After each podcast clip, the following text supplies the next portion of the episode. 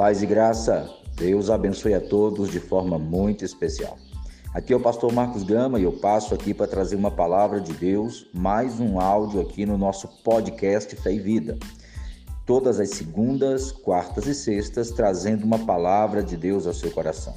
E você pode ouvir esse áudio e os outros áudios em todas as plataformas de podcast da internet, seja o Spotify, Deezer, Google, Google é, Podcast, em todas essas plataformas você pode ouvir este áudio e os outros áudios também, ok? É, hoje, dando continuidade à nossa temática do mês de outubro, que é fé e razão, fé e inteligência, como correlacionam essas duas coisas.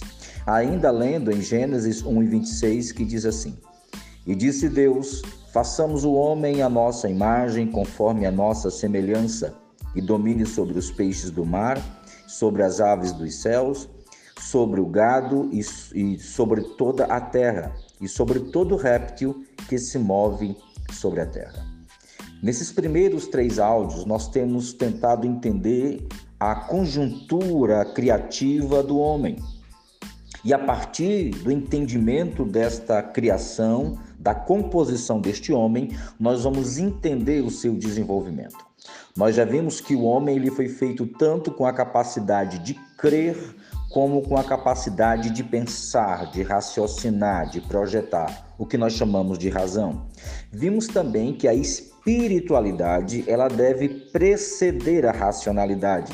E nem sempre é, nós vamos, se nem sempre nós entendemos a racionalidade, como nós vamos entender tudo da dimensão espiritual? Nós entendemos aquilo que Deus nos revela. Hoje eu quero falar exatamente sobre o governo, o domínio. A Bíblia diz é bem claro, o Senhor fala: "E disse o homem, e disse Deus: façamos o homem a nossa imagem, conforme a nossa semelhança, e domine domine sobre os peixes do mar, sobre as aves do céu, sobre o gado, sobre toda a terra, sobre todo réptil que se move sobre a terra. Ou seja, Deus concede ao homem o direito do governo, do domínio. Por que, que Deus concede ao homem esse direito? Porque Deus fez o mundo para o homem. Deus não precisa do mundo. O mundo foi feito por Deus para glorificar ao Senhor e para servir de ambiente de vida para o ser humano. Deus não precisa de ar, Deus não precisa dos raios do sol, Deus não precisa dos alimentos, tanto de origem vegetal como de origem animal. E isso foi feito para o homem, por isso que o homem é a coroa da criação. Ele é o governante né, que Deus constituiu nessa terra. Todavia, cabe a ele também a responsabilidade e ser cobrado pelo seu governo, pela sua administração. Pastor, por que, que Deus concede isso ao homem? Primeiro, porque o homem que Deus constituiu, Deus constituiu esse homem, primeiro, com a capacidade de se relacionar com Deus. Logo, essa capacidade de se relacionar com Deus dá condição ao homem de gerenciar com justiça, porque ele é imagem e semelhança moral de Deus. Se o homem tem esse alinhamento com Deus, esse alinhamento espiritual, ele tem todas as ferramentas espirituais para uma gerência, um governo desta terra e dos recursos que ela tem de forma muito moral, de forma muito justa e verdadeira. A segunda coisa é que Deus concedeu ao homem inteligência para dominar. Perceba que, por mais forte que uma montanha seja impenetrável, os homens conseguem rompê-la para fazer um túnel. Os homens já foram para as profundezas dos mares, os homens já saíram do planeta e foram para a lua. Veja como Deus tem dado ao homem a capacidade de dominar. E isso Deus concede através do conhecimento. O homem tem conseguido produzir muito conhecimento. O homem tem conseguido produzir muita informação, facilitando assim a sua vida, e este era o propósito de Deus.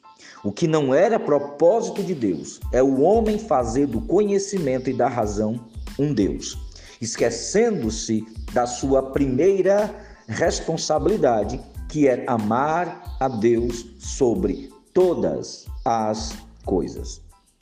Quando isso acontece, a racionalidade fica comprometida. Quando o homem esquece do seu relacionamento com Deus, a sua racionalidade, as suas ações racionais ficam totalmente comprometidas. Por isso que é, o governo humano, quando ele é governado por alguém temente a Deus, não apenas religioso, temente a Deus, essa nação é uma nação bem-aventurada. É por isso que a Bíblia diz que bem-aventurada é a nação cujo Deus é o Senhor. Cujo Deus é o Senhor de quem? Da nação e do governante. E nós temos visto isso várias vezes nas Escrituras ok? Bem, espero que esse áudio tenha te abençoado. A minha oração é que Deus te abençoe e te prospere em tudo. Compartilhe esse áudio com o máximo de pessoas que você puder. É, compartilhe os nossos vídeos, compartilhe o nosso texto nos blogs, o nosso material no Instagram, porque todas essas mídias você tem ferramentas de aperfeiçoamento espiritual. Abençoe esse ministério, faça os nossos cursos, ajude-nos a continuar abençoando vidas pela palavra de Deus. Deus te abençoe e vejo você no próximo áudio em nome do Senhor Jesus. Amém.